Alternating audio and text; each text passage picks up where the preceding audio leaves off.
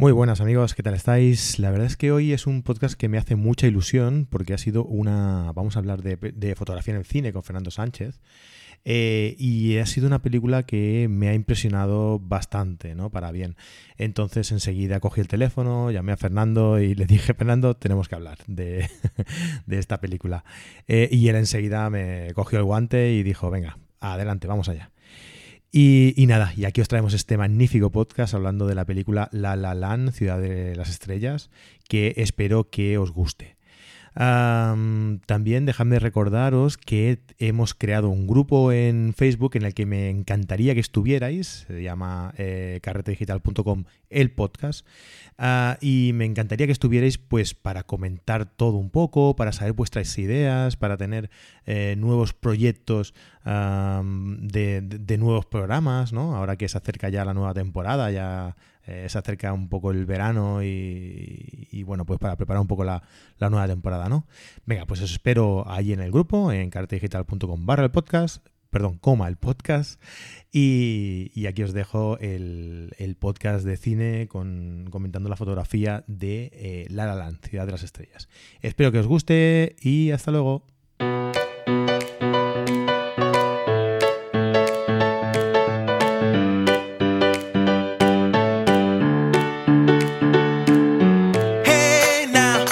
Bienvenidos a carretedigital.com, un podcast en el que hablamos, pues como siempre, sobre fotografía. Pero eh, en el caso en el que invitamos a Fernando Sánchez aquí a nuestro programa, pues hablamos de la fotografía en el cine. Hola Fernando, ¿qué tal? Hola, buenas, pues aquí estamos esperando para hablar de, la fotografía en el cine, que siempre es un tema apasionante. Bien, bien, bien. Bueno, pues ya llevamos unas cuantas, unos cuantos programas. Eh, unos hemos hecho películas históricas, otros hemos hecho películas que nos han pedido los, oyentes.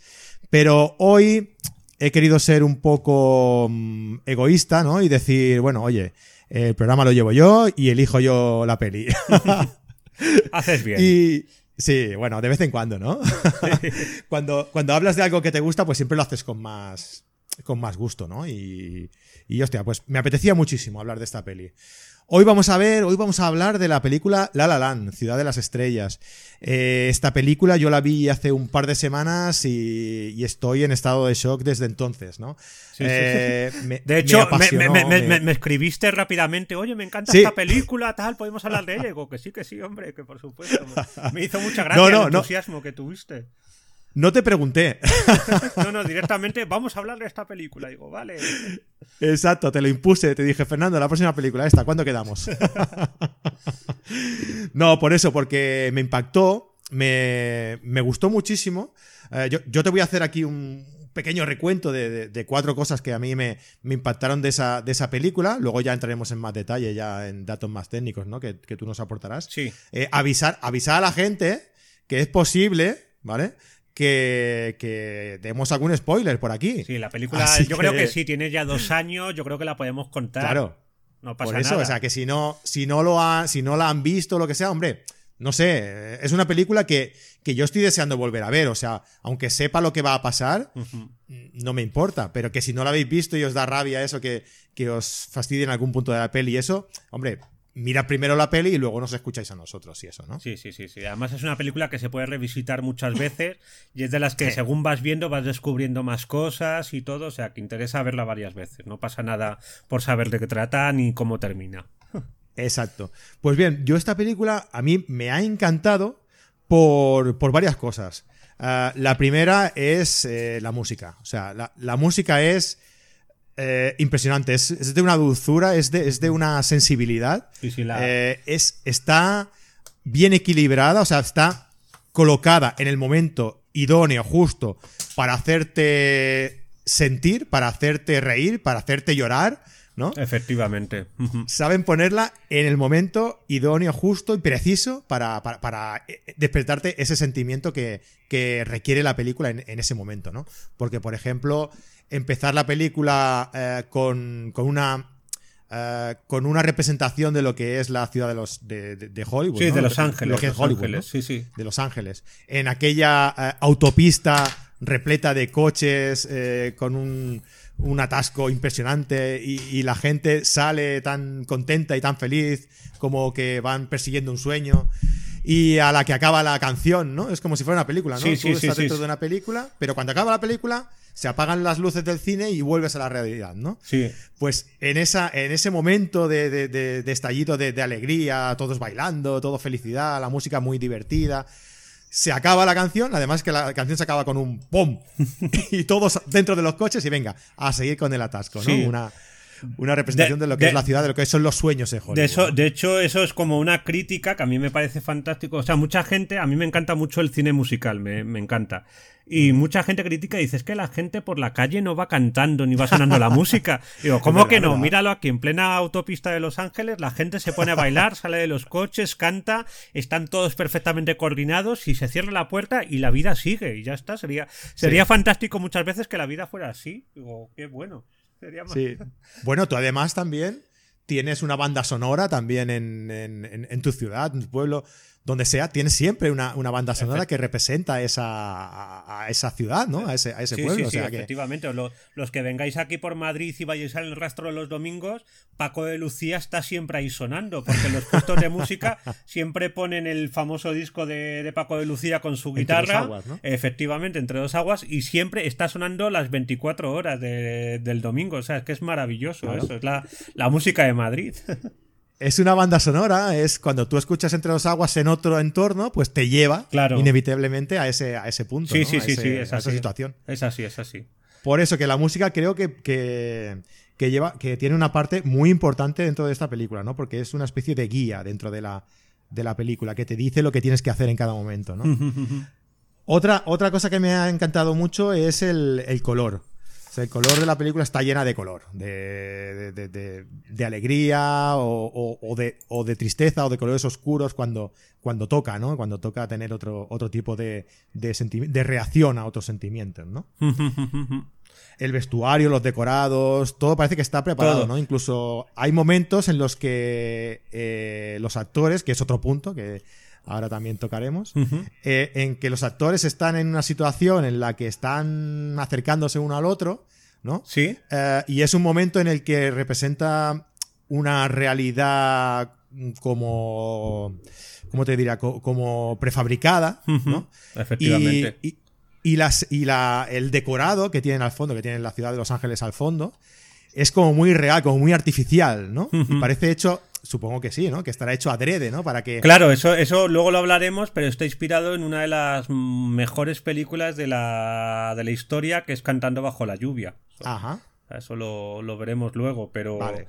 Pero esos escenarios como oníricos, como si fueran de mentira, como que muchas veces te recuerda al, al camino de baldosas amarillas de, Del Mago de Oz, Mago de sí. Oz, está inspirado directamente en, en- en Un americano en París, en Cantando bajo la lluvia, en las películas de Jen Kelly, en las gloriosas películas de los años 50 que, que eh, representaban un mundo totalmente idílico, que es lo que quiere Claro. representar esa última parte de la película que luego veremos que no es así, que no es idílico, que no es un sueño. Sí.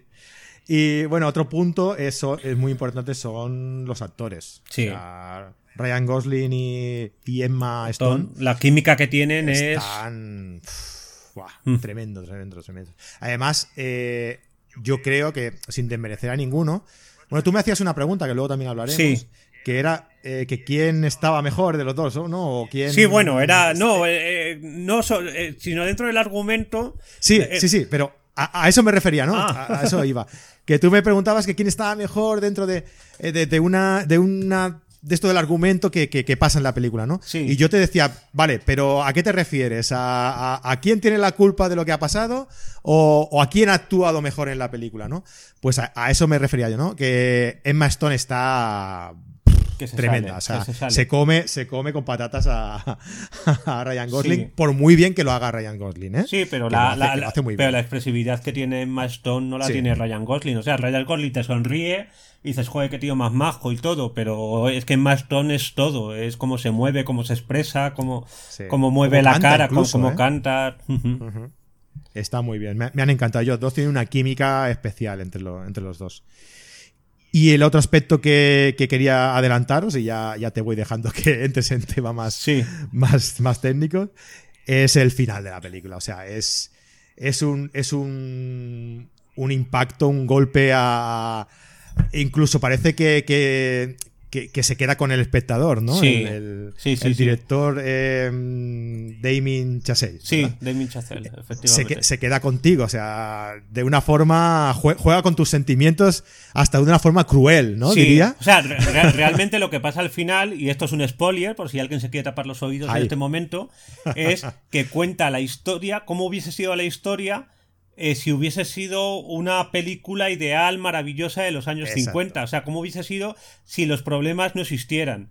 Si la vida Claro. real, si, si los enfados, las peleas entre las parejas y todo no existiera y todo fuera maravilloso y estupendo. Pero luego te das cuenta que lamentablemente la, la- la vida no es como el cine. O sea, no, no, no todo es bonito ni todo sale bien. Entonces es Sí. como un golpe en el estómago y dices, joder, qué tremenda ha sido esta historia. Pero, joder, hubiese sido tan bonito que hubiese sido así, pero eso no es real. Entonces te hace ahí Claro. ver de dos maneras la historia, esos dos universos paralelos, el mundo real y el mundo cinematográfico. Y está muy bien conseguido. Sí, Para mí, exacto. vamos, es fundamental esa escena. O sea, Sí. es, es casi lo mejor de gira- la película, lo mejor. Sí, yo diría que lo mejor, ¿eh? Sí. Eh, Gira toda la película, gira en una historia de amor no empalagosa, también hay que decirlo, Sí, sí, ¿eh? sí, O sea, sí, sí, muy sí. bonita. Sí, sí, sí, por supuesto. Y claro, va girando en torno a eso y en, en momentos más dulces, momentos más críticos, ¿no? Pero claro, todos esos momentos están recogidos en un clip de ¿cuánto? ¿Cuatro minutos quizá? Yo creo que es un poquito ¿Verdad? más, ¿eh? Yo creo que entre 5 y 10, ¿eh? No. Es, es, es larga. Se me la- hizo corto, es- Fernando. la- sí, sí, sí, porque es que no, no te crees lo que estás viendo, no te lo crees. Exacto. Creo que son. Pues está recogido en ese clip final eh, como si todo ese camino recorrido en la película hubiera sido una historia feliz, ¿no? Y claro, dices, joder, pues en ese momento podías haber hecho esto, en ese momento podías haber Claro, hecho lo otro. sí, sí, sí. Y te queda con las ganas de decir, ¿y por qué no lo han hecho? Sí, porque Si no es una han hecho, que es una joder. película que yo quiero disfrutar, que estoy aquí en el cine y quiero disfrutar. No, no. Claro, claro. Y te deja con ese sabor agridulce, ¿no? Con ese. Y además, cuando acaba ese clip, estamos diciendo muchos spoilers, ¿eh? O sea Sí, sí, sí, sí, sí. No destapéis los, los oídos todavía. Eh, después de todo ese clip, hay una mirada, Sí, se clavan unas miradas sí, brutales. y una sonrisa de. de mm, como de. de perdón, ¿no? Sí, como de- o qué reconciliación, qué, ¿no? Final. qué bonito hubiera sido eso. Qué bonito Sí. hubiera sido. Y te deja, y te deja ya, ¡pum! Destrozado. Ah, destrozado. Dices, vale, ya está. Me recuerda, hace poco, mira, saliendo ya del guion total, Sí. ¿eh? vi la peli de, de, de- de Marvel, la de Los Vengadores. Ah, joder, tengo ganas de verla, no la, no la he visto. Vale, pues no te diré entonces el final. Sí, sí. pero. Todo el mundo habla de él, pero por, Uf. por ahora no me he enterado. Pero vamos, tengo ganas de verla ya solo por el final. Pues no digo más, pero el final te, te queda como. Te quedas como diciendo. No puede ser. Sí. Pero bueno. vale. Bien, bien, hecho, hecho bien en frenarte. Sí, sí, sí. No, ya no iba a decirlo porque esta es una película que no está en el cine. Sí, claro, claro. O sea, no, no iba a decirlo. Iba a decir esto, ¿no? Que al final es impactante. Cuanto menos, impactante. Bien, pues. Vale, yo te, te he comentado est- estos, cuatro, estos cuatro puntos, ¿no? Que yo he visto muy destacables de la, de la película, pero seguro que tú me vas a, Sí, a pues, dar pues, alguno. podemos sacar más cositas y, y- y todo. Vamos, vamos comentando, a ver si no se me va eh, la cabeza ni, ni nada. Bien, esta película es, eh, es del Damien eh, Chazelle, como, como hemos dicho. La primera película que hizo este hombre, creo que es la, la primera que hizo, se llama We Plus o Y Plus o Sí. como, como sea en inglés, ¿vale? Ya, ya, lo conocéis. ¿Vale? También la protagoniza Emma Stone, ¿verdad? Eh, no, en White Plus creo que no. Vamos, eh, ¿No? ¿No? no, no, no, no, no, no. Me parece que la pro- no, me- no, no, no, ella no es. Yo creo que no. Vale. Espera, voy a, voy a mirarlo ya que tenemos aquí. No, ve, ve comentando, Vale, ve comentando. ya eh, lo voy mirando esa película es una película del año 2000, 2014 y es una película musical, ¿vale? ¿De acuerdo? Es una película enteramente, enteramente musical. Y hay, es la historia de un chico que su auténtica pasión es tocar la batería, ¿de acuerdo? Y la Sí. historia es que tiene un profesor que es la encarnación pura del diablo, pero pero la relación que tienen entre ellos de amor-odio, más de odio que de, que de amor y todo, es tremenda. Y hay una escena creo que ya es en la escena final de la película, no cuento nada, no hago spoiler aquí, es la escena final, donde el chico empieza a tocar eh, la batería y la cámara se empieza a mover con el ritmo de la música. Entonces el director eh, Chazelle dijo que él lo que quería era que la cámara bailara con eh, la, cámara bailara con la fotografía, que bailara en la película, que fuera como un protagonista más. Y esa escena final que vemos en esta película de White Plus es lo que ha conseguido eh, Chazelle con eh, La La Land. Es decir, en todo momento la, cámara prácticamente se convierte en un protagonista más por todos los movimientos que tiene y la importancia que, toma a la hora de, rodar. El director que escogió eh, Damien Chazelle, que se terminó llevando el Oscar y todos los premios de fotografía habidos y, por haber, es Linus Sandgren, ¿vale? Linus Sandgren, que creo que es suizo, un chico suizo, ¿vale? Este chico eh, había ha hecho varias películas, hizo varias películas, pero la que más fama le ha dado y quizá una de las mejores que se han hecho en este siglo, en lo que llamamos del siglo XXI, es una que se llama La, Gran Estafa Americana. Que no sé si la habéis visto, que es de David O. Russell y que es una película eh, absolutamente brutal de un engaño de durante los años, creo recordar que son los años 70, años 60, donde también curiosamente la música es muy, muy importante y todo. Vale, bien. Pues eh, Chazelle vio que eh, este director de fotografía conseguía hacer bailar a la cámara, conseguía bailar con la cámara y que, los movimientos de cámara fueran acorde con la historia. Y entonces dijo, yo con este director tengo que trabajar. Entonces empezamos, eh, empezamos a ver por qué se forma esa unión entre el director y el director de fotografía. Vale, bien.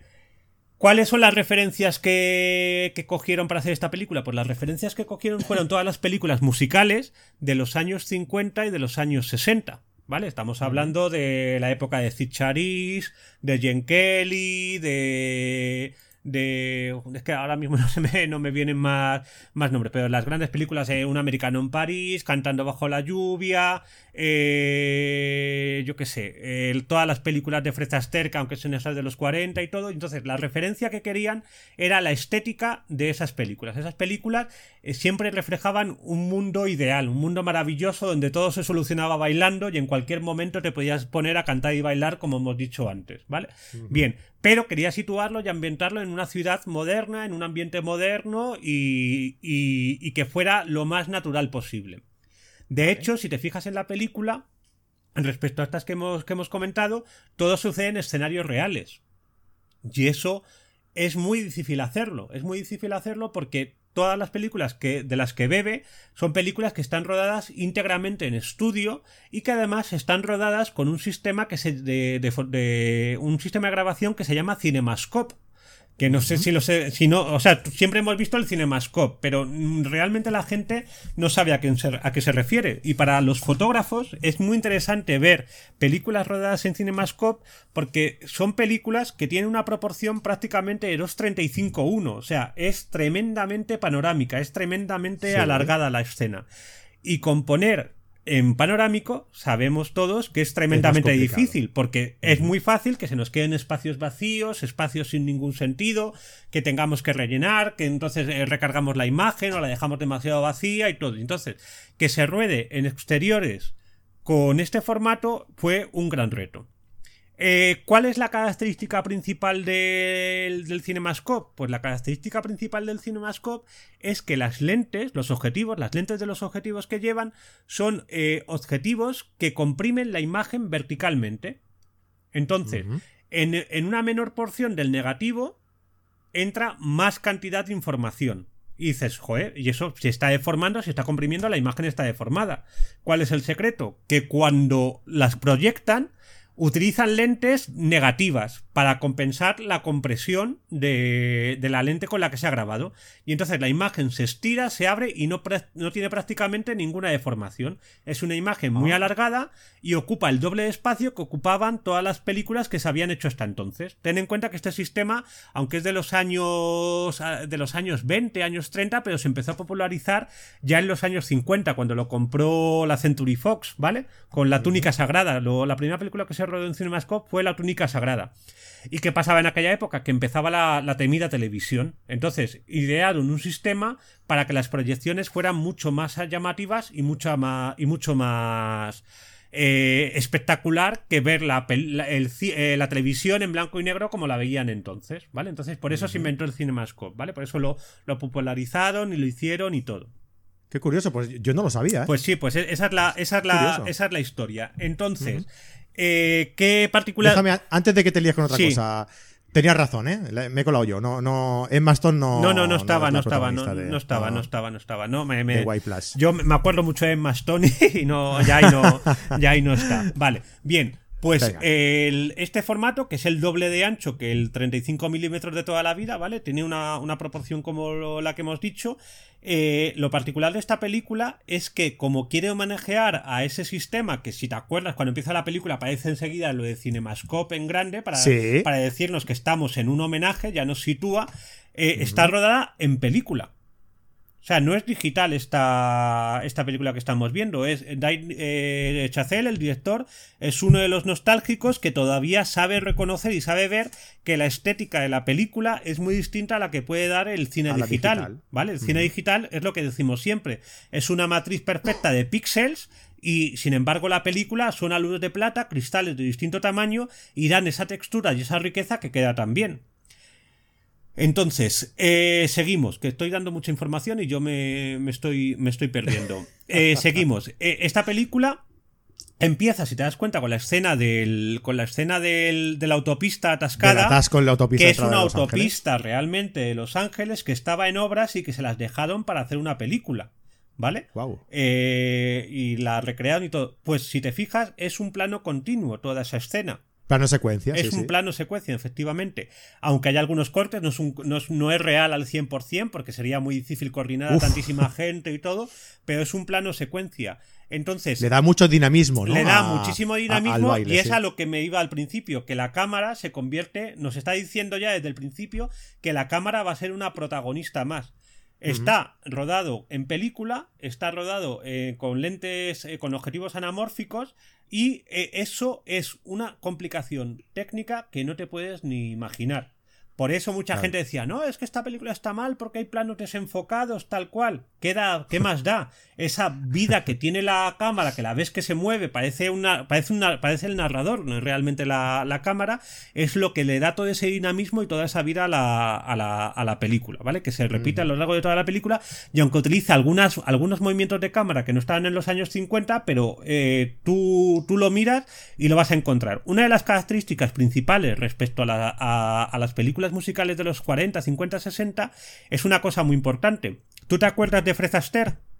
Sí. Del gran bailarín con Ginger Rogers, las pareja, la pareja que hizo y todo. Pues bien, este bailarín, que era uno, ha sido uno de los mejores de la historia del cine, exigía siempre en sus películas, y fíjate a partir de ahora, que jamás de los jamases le rodasen primeros planos cuando estaba bailando.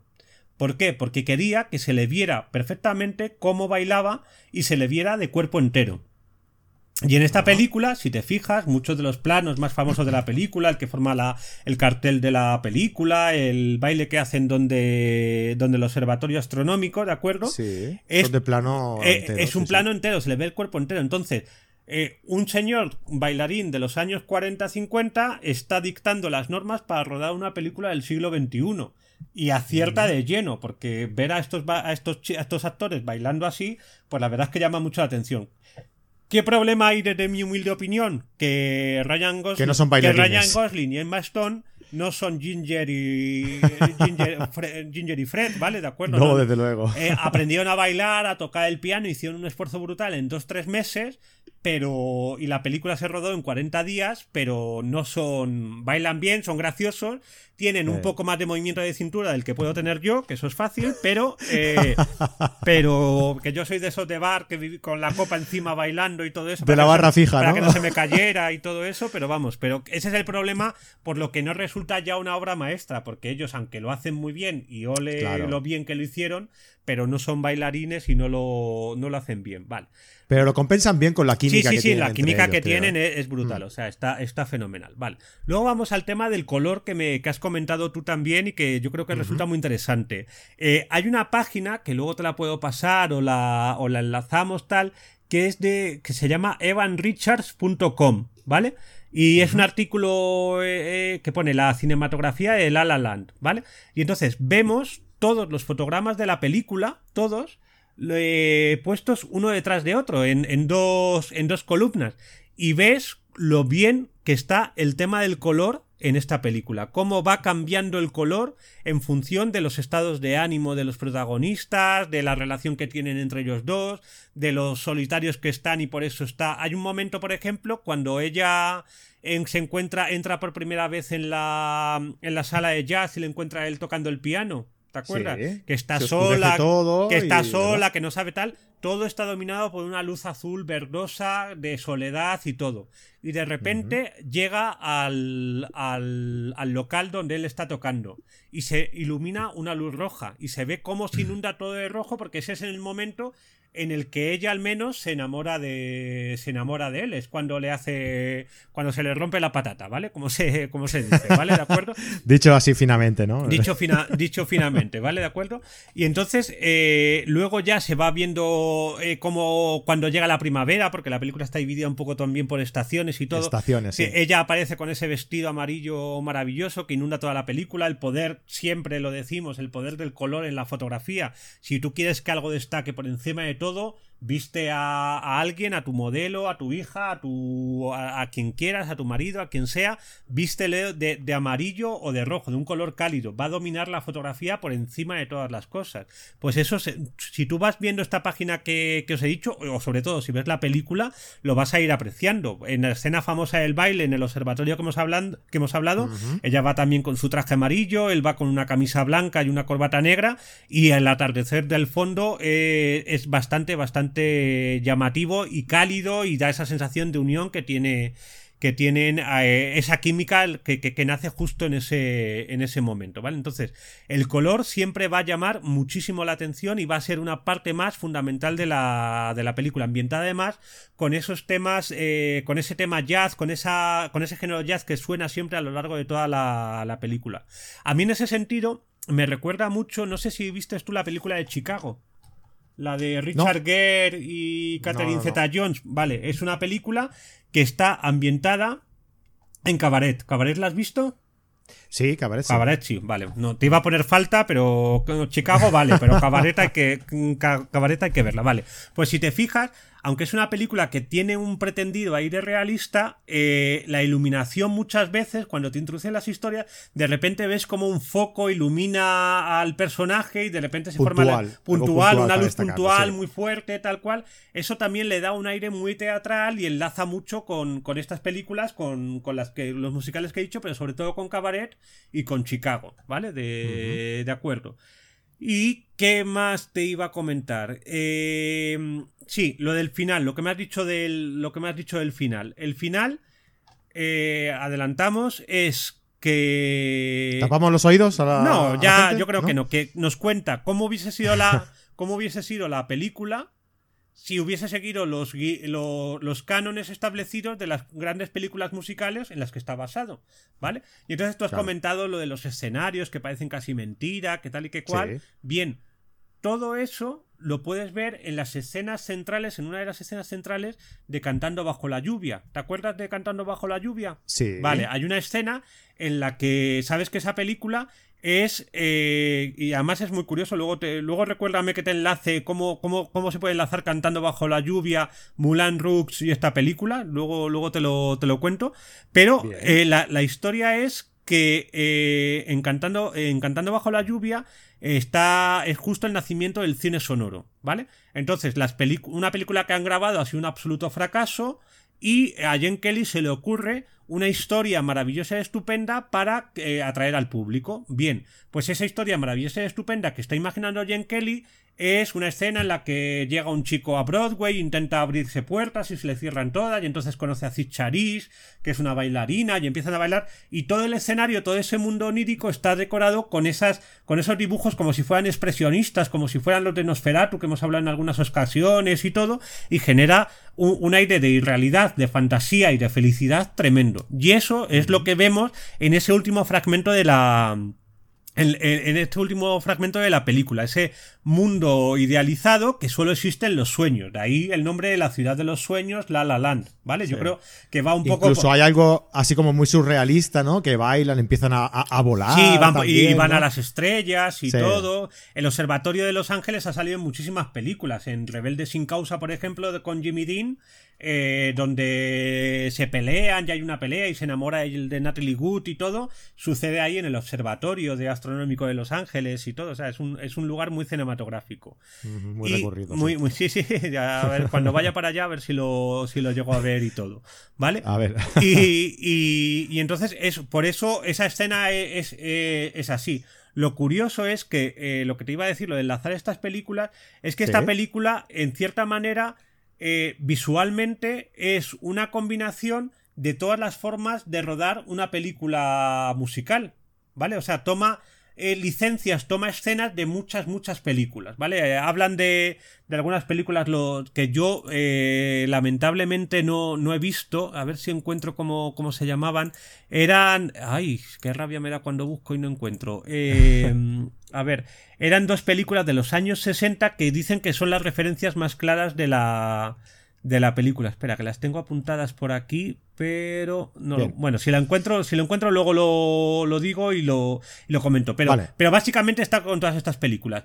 Y eh, ciertamente, eh, Cantando bajo la lluvia, también eh, enseñaba a. enseñaba otras películas musicales que antes de rodar esta película. O sea, todas las canciones de Cantando bajo la lluvia no son originales. Son de las primeras películas del, del, cine sonoro, de las primeras películas musicales del cine sonoro. Y esas bandas sonoras están adaptadas y están intentando copiar o inspirarse en esa forma de rodar que tenían en aquellos. en, en aquellos comienzos del cine sonoro. Y Mulan Rouge también hace un poco lo mismo. Mulan Rouge, si acaso, solo se centra en la música, porque la música de Mulan Rouge, la película famosa de Nicole Kidman y Ewan McGregor y todo, ¿te acuerdas? También. Muy buena esta peli también. Esa película también está. las canciones estaban también adaptadas de temas pasados y todo, como hizo Cantando Bajo la Lluvia en su momento. Entonces, todas estas películas beben de, de, de las fuentes anteriores y consiguen eh, mostrarnos algo totalmente nuevo y que nos emociona muchísimo, vamos, que para mí está tremendamente conseguido. O sea, la verdad es que, que es una película que cuando me, cuando me llamaste o me escribiste y me dijiste, quiero esta película, dije, vale, vale, vale, yo, yo encantado porque me parece una, me parece una película maravillosa, me parece buenísima. Sí, sí, ya te digo, es que a mí me, me causó tal tal shock, tal. Uff. Sí, Que, que, dije, esta tenemos que comentarla, porque no es simplemente solo por, por la trama, que también, ¿no? Pero el resto de, de, conceptos, el, el, resto de, mm, eh, de, de, particularidades que, que influyen en la película acompañan muy bien toda la película para, para hacerte llevar hasta el punto final, que es el punto crítico donde te dan el mazazo en la cabeza y, y ya te dejan esa secuela no, no, no, no, en la mente de, Es una película que, o sea, es así porque visualmente es muy, muy potente. Mira, estoy Además, claro. Estoy en contra. Una de las películas que inspiró fue Los paraguas de, Cherburgo, de Cherburgo, del 1964, que yo no, que yo no he visto.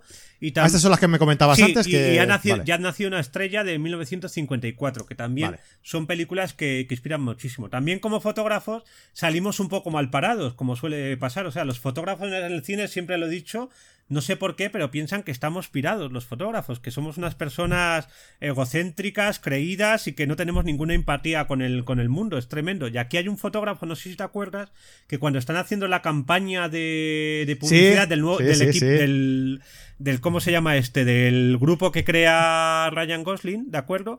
Eh, es eh, un fotógrafo que de repente le, pide a él, que él ve que está de bajón, le pide que se empiece a chupar los labios o que se los empiece a morder y el tío dice, déjame que... A, un, a un tío que le encanta el jazz, que, es, un, que es un conservador del jazz, y le empieza a decir, ponte una gorra, ponte las gafas, levanta la, vista. Claro. Le dice, por favor, déjame, déjame en paz. Es verdad que le hace poner una, una gorra de béisbol, unas gafas de sol y dices, ¿pero de qué vas? Eh, y, y, además en un momento importante que está perdiéndose algo importante de su vida que le está haciendo recapacitar qué narices hace ahí en ese momento. Te ha marcado, ¿eh? Te ha marcado, te ha marcado. ya ves que sí. vale, pues eso es lo que podemos así un poco contar de, de, la, de la película, así un poquito por, por encima. Es muy llamativo también eso, con, con esos objetivos que, que he comentado, los objetivos anamórficos. Lo curioso es que según según he leído en varios sitios, los rodaron siempre con una luminosidad similar a, 2.8, el número T, que siempre me hago un poquito de lío el número T y el número F. El, número T es el, referente o el equivalente en cinematografía al, número F, al diafragma, ¿vale? Creo que es, que es, continuo, es el número T de Toledo, ¿vale? Y siempre, y siempre rodaron a un 2.8. Entonces, o sea, un lo que sería un F28 en fotografía. En fotografía, pero en película campo Siempre me, muy la, siempre me lo han contado, Pablo Gil me lo ha contado muchas veces, pero nunca me acuerdo de realmente cuál es la, la sutil diferencia entre los dos, que es sutil, pero es fundamental, ¿vale? Pero eso no, ya se lo preguntaremos a Pablo. Pero... Ya le preguntaremos a Pablo el día que venga, a ver, que tengo ganas de que, de que vuelva, que pues hace tiempo que no lo veo. Es verdad, es verdad. Pues la, la, historia es que, que está rodada con un diafragma muy muy abierto y que las películas que utilizaron, porque acordados son películas Kodak, películas químicas, para interiores rodaron con un 500 y, con, eh, y en exteriores con un 250. Eh, eso es lo que va a provocar que si tienes la inmensa suerte de tener una televisión de 42 pulgadas o más y ver la copia en Blu-ray o verla en Netflix en 4K o todas estas historias, es eh, que vas a ver en, algunos momentos puntuales algo desenfocada la película. Pero eso realmente, vamos, a lo mejor es una justificación que es una cosa que querían los dos, que quería tanto el director como, como el director de fotografía. Eso nunca lo sabremos. Yo creo que le da un poco de vida, le da un poco de ese aire eh, que, que, vemos en la película tan pretendidamente natural, salvo la luz en algunas ocasiones y todo, pero que esa es una cosa en un apartado técnico para que la gente no se lleve las manos a la cabeza ni nada y diciendo, pero ¿cómo este señor se ha podido llevar todos los premios habidos y por haber y le dio en el Oscar y todo? O sea, por, eh, por ese tema. O sea, ese año que lo tengo aquí, estaban nominadas a Mejor Fotografía La La Land, que fue la que finalmente se lo llevó, La Llegada, que es la película de ciencia ficción de... de cómo se de, Ni idea. Pues La llegada es una película de ciencia ficción que está muy bien, que está muy relacionada con, con la filología, con la comunicación entre distintos pueblos. Está, está muy bien. ¿eh? Si no la has visto, La llegada de 2016 está muy bien. Luego estaba una película que no he visto de Scorsese, la de Silencio. De, Silencio, Moonlight, que fue la que finalmente se llevó el Oscar a la mejor película y generó esa polémica que se equivocaron a la hora de leer el premio a la mejor película, fue Moonlight. Y luego otra que se llama Lion, que tampoco la, que tampoco la he visto. Pero. Mira, esta, la de Lion. Sí. Eh, cuando hicimos la encuesta aquella, ¿te acuerdas que hicimos una encuesta entre la gente a ver qué. Pues hubo gente que me recomendó eh, que comentáramos esta película. Ah, pues mira, pues voy a ver si la, voy a aprovechar a ver, a ver si está en alguna plataforma o algo. Bien. Y la, y la veo y si la gente sigue con ganas podemos hablar de ella. Porque el director además me gusta mucho, el director de fotografía, o sea que, que lo podemos hacer. Vale, vale, vale, vale. Muy bien. Pues yo creo que ya he soltado muchas cosas. No sé si me he dejado algo. Estoy mirando aquí los apuntes que tengo en la mesa por si se me ha olvidado algo, pero yo creo que he comentado todo. Bueno, igualmente si la gente tiene algún alguna pregunta o piensa que nos hemos dejado algo o que o no está de acuerdo con algo que, que hemos comentado sobre la película o piensa que es una que no está total, no está en nada de acuerdo con nosotros y es una película para tirar a la basura o, yo qué sé, pues que nos lo digan, que nos lo comenten y, nada, pues lo, debatimos, que siempre está claro, Claro, con, educación y todo siempre es maravilloso. Sí, eso, eso sobre todo, eso siempre. bueno, Fernando, pues no sé, yo ya te digo, eh, a mí esta película para mí ha sido... No me llamaba para nada verla, porque normalmente a mí los musicales todo y que luego me acaban gustando, porque Moulin Rouge me pasó igual. No, no quería verlo porque era un musical. Me da mucha pereza. mucha pereza. Sí, sí, sí, amo. ¿No? Pero bueno, mm, al final me acabó gustando también. Esta, esta me ha pasado lo mismo. Eh, que aún ni eso, mm, la vi y, ya te digo que, me encantó. Y lo que es la, música, la banda sonora, sobre eh, todo. La banda sonora es que te engancha muchísimo. lo bueno de esta película, y eso es una cosa que se puede leer en muchísimos sitios, y, que es verdad, eh, y muchos caemos en ese error, que no es una película musical. No. No, o sea, es una, es una historia de amor entre un chico y una si chica. Tú entiendes, y la si tú entiendes una película musical como que como Los Inmortales, por ejemplo, ¿no? Que es una película desde principio hasta final, sí. en el que explican todo el desarrollo de la película cantando. Sí. Pues no, claro, esta, esta no lo no, es. No, no, no, no, no, no, no, es, eh, tiene números musicales, pero no es una, no es una película musical en, en sí. O sea, es. Eh, eh, yo. Es, la visión que dice la gente. La, la visión que tiene la gente es que simplemente es un homenaje al cine musical, pero que en sí misma no es, un, no es un cine musical, es un poco enrevesado, pero puede que, o sea, es una película en la que si no hubiera escenas musicales, no pasaría, no, no, se, no se rompería la película. ¿Vale? Exacto. Aunque yo pienso que está, las escenas musicales, los momentos musicales están muy bien integrados. Pero, pero es verdad que si quitamos algunas secuencias, si quitamos las secuencias de música, la película seguiría teniendo pleno sentido. Sería otra lectura que podríamos hacer de la, de la película. Sí, sí.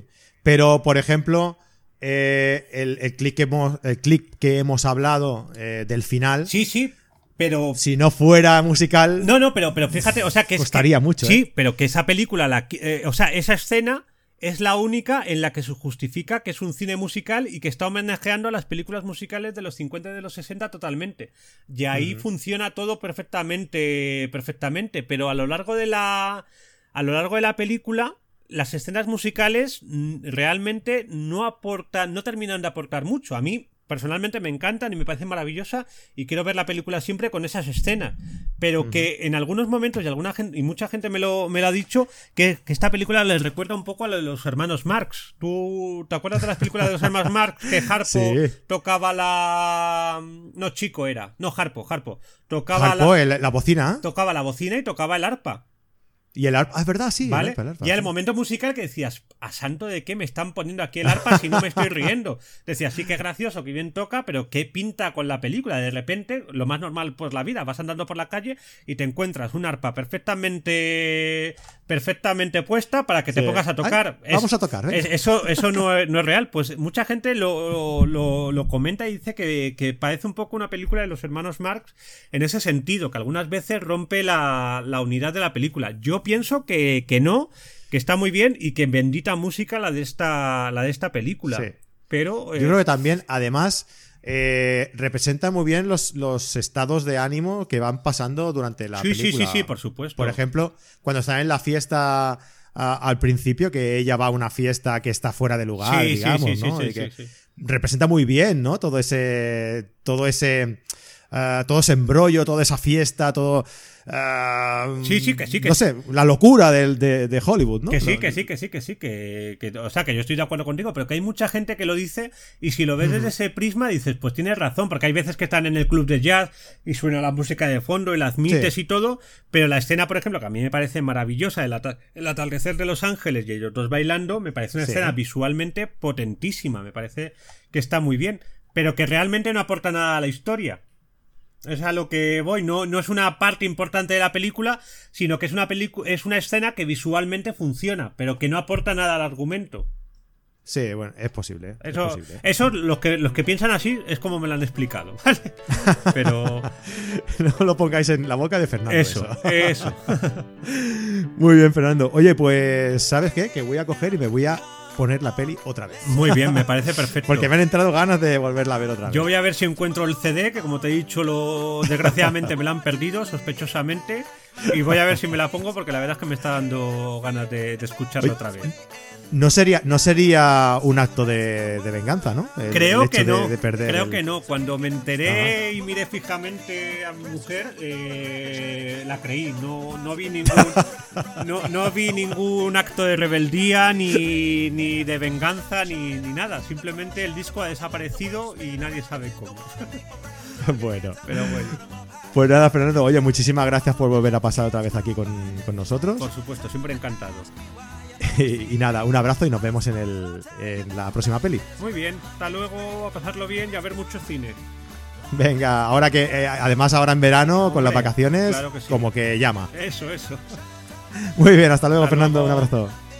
Y a todos los oyentes, pues nada, eh, si os ha gustado lo que comentábamos antes, eh, si queréis darnos vuestro punto de vista sobre la película, pues dejadnos un comentario en cualquier plataforma en las que colgamos el, podcast, en, iTunes, en iBox, incluso ahora también lo subimos en YouTube. O sea, estamos ahí en YouTube, sube como una especie de fondo con una gráfica muy chula y lo podéis también escuchar por, YouTube. No sé, bueno, es un punto más que tenemos. Y podéis comentarlo en cualquier plataforma de estas. Y nada, dejadnos vuestra reseña, vuestra opinión y que nada, que nos vemos la semana que viene, que disfrutad del verano, eh, id por la sombra, importante. Y nada, buena semanita y un abrazo. Adeu, adeu.